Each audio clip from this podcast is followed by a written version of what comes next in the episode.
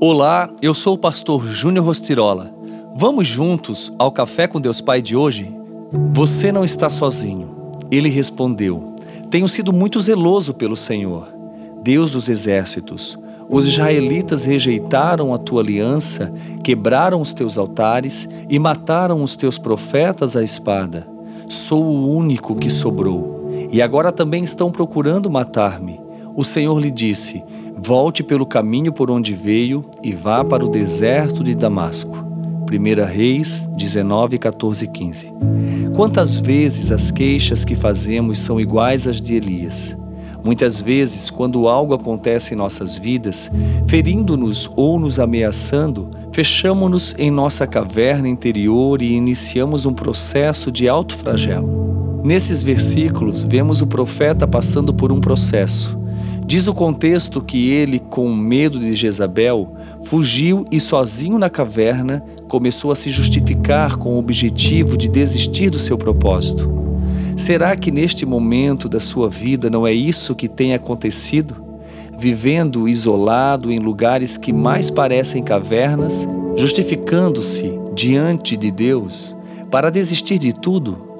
Ou então conhece alguém que vive essa situação com vontade de desistir da família, do casamento e até mesmo dos seus sonhos.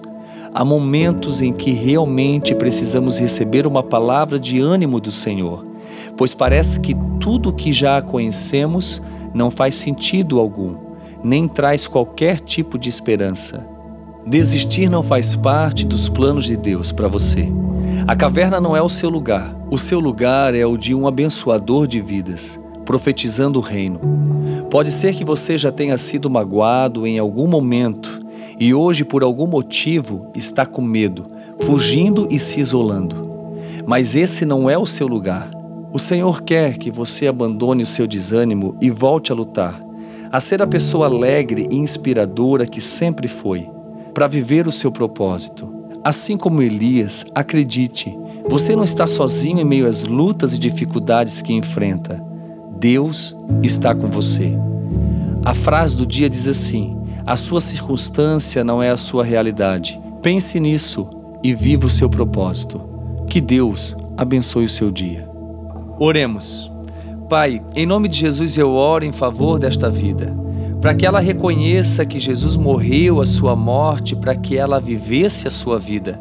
Senhor, eu profetizo que através desse entendimento, essa pessoa venha ser realmente discipulada, a fim de que possa conhecer e desfrutar os resultados do teu amor na cruz do Calvário, e que isso flua não só na sua vida ou na sua história, mas na vida de todos aqueles que o rodeiam. Que assim seja, em teu nome, Jesus. Amém.